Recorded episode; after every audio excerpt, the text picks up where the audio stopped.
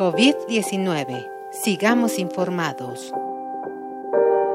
Doctor Mauricio Rodríguez, vocero de la Comisión de la UNAM para el COVID-19. La fase 3 es una fase que se distingue porque ya hay un aumento en el número de los casos de enfermos. Esto es producto de un aumento en el número de contagios en la comunidad y pues eh, digamos que habría que hacer esas dos, esas, tomar acciones en esos dos sentidos. Hay que prevenir los contagios y cuidar a los enfermos.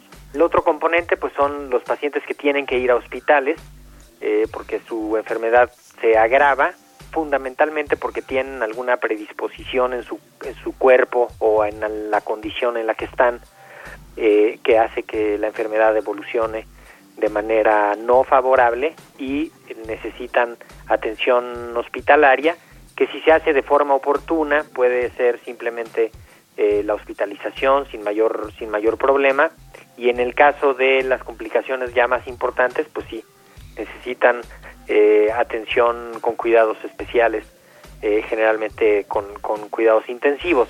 La etapa 3 se distingue porque la, aumentan las medidas de distanciamiento social, se pone más énfasis en evitar la circulación de las personas, la salida de las personas de sus casas, es una etapa en la que pues estamos viendo un incremento en las medidas de eh, pues de restricción del tránsito y seguramente vamos a ver que haya cierres de comercios que todavía hubieran estado abiertos sobre todo los no esenciales que se han resistido a la a cerrar no también en la etapa 3 hay un proceso que se llama de reconversión hospitalaria en el que se hacen todos los preparativos.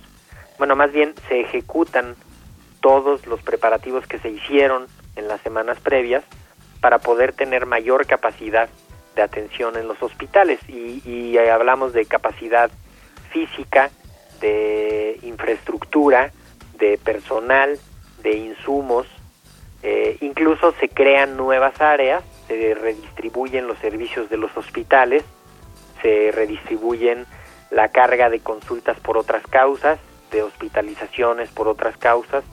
Se busca apoyo en otros hospitales para poder dejar algunas instalaciones especialmente dedicadas para, para pacientes con COVID-19 sin dejar de atender a los, a los otros, eh, a las otras enfermedades.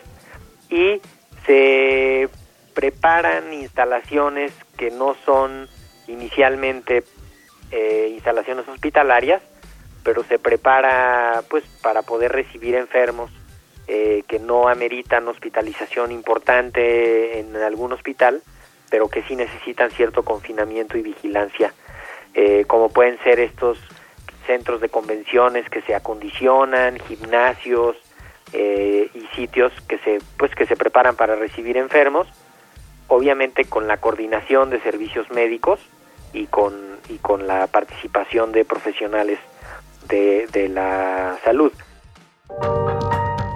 COVID-19. Ante la pandemia, sigamos informados. Radio UNAM, Experiencia Sonora.